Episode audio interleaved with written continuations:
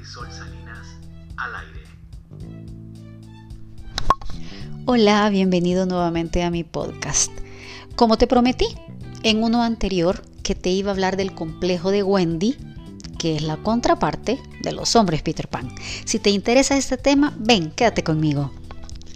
Vamos a hablar ahora cómo se puede superar el miedo al rechazo, que es el mismo síndrome de Wendy. El temor a que no nos quiera pueda esconder un trastorno emocional muchísimo más profundo. Ahora, ¿qué es el famoso complejo de Wendy? Mira, el complejo o síndrome de Wendy es la necesidad de satisfacer a los otros, que pueden ser pareja, hijos o amigos, olvidándose de ti misma, de uno mismo. Hubo un psicólogo, Dan Kiley, quien acuñó el término por primera vez en 1984 para describir a aquellas personas que actúan como papá o como mamá de su pareja o con la gente más próxima, no necesariamente siempre es con la pareja, liberándoles de la asunción de sus propias responsabilidades. Yo no sé si te acuerdes, pero en el cuento de Peter Pan, Wendy tomaba las decisiones y cuidaba del resto de los niños, del país del nunca jamás, mientras que Peter Pan fantaseaba sin asumir riesgos, logrando sus triunfos gracias a los esfuerzos de su amiga.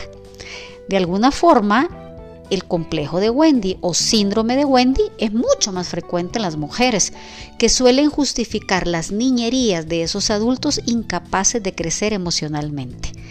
Hay un miedo a no ser aceptadas. Esta es la principal causa, pero junto a otras variables como por ejemplo ser mujer, estilos educativos o rasgos de personalidad, pueden desembocar en el dilema de Wendy. Hay un factor muy importante y es el miedo al rechazo o al abandono, lo cual es una herida de niñez, de la cual te voy a hablar en otro podcast. Es el temor a ser rechazadas que hace que estas personas cumplan los deseos de otros, asumiendo responsabilidades que no les pertenecen y sobrecargándose ellas mismas, inclusive metiéndose en la vida de otros para apoyarles sin que se los pidan. También existe un factor de influencias culturales, una educación sexista que realza el rol de la mujer como cuidadora y responsable de las tareas familiares, lo cual puede incrementar las probabilidades de padecerlo. Otro gran factor es la baja autoestima. Personas que tienen un concepto bajo de sí mismas provocando que su autoestima se resienta y afectando su bienestar emocional. Esto, si lo unimos a la necesidad de afecto, puede dar lugar a otro trastorno e inclusive a estados depresivos. También existe una gran necesidad de, de seguridad.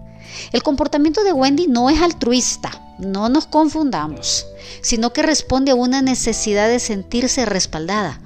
El miedo a que nadie le quiera es lo que le lleva a ser extremadamente servil con los demás.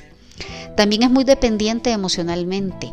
Las personas con este complejo difícilmente controlan el rumbo de su vida, por eso intentan controlar la vida de los demás. Es bastante común que una madre Wendy tenga un hijo con síndrome de Peter Pan también sus experiencias vividas. Con frecuencia el origen del síndrome se encuentra en el pasado familiar de la persona, como suele ser casi siempre, en el que se sintió apartada, desprotegida, por lo que en la edad adulta compensan la falta de protección asumiendo el rol de los padres ausentes que nunca tuvo. Ahora, la pregunta del millón aquí es, ¿cómo superar el miedo al rechazo? Mira, el primer paso para solucionar este problema es tomar conciencia que se tiene admitir que hay un problema y buscar ayuda. Primer paso y uno de los más rápidos que podemos dar. Lo más recomendable es ponerse en contacto con un especialista, un psicoterapeuta, un psicólogo, un coach especialista en emociones, quien te puede ayudar a tratar puntos como aprender a decir no, entrenar a la persona en sus habilidades interpersonales para decir no pone límites y también delegar tareas. También quererse uno mismo, darlo todo por lo demás, sin tenerse en cuenta a uno, puede provocar un gran vacío e incluso desarrollar otras enfermedades psicosomáticas. Se dice que mucha gente que está enferma físicamente en el fondo tiene trastornos no trabajados a nivel emocional. Hay que también perder el, temor al ser rechazados. Hay que borrar esa idea de la mente a la persona y hacerle entender que el miedo a ser abandonada es una idea irracional e infundada.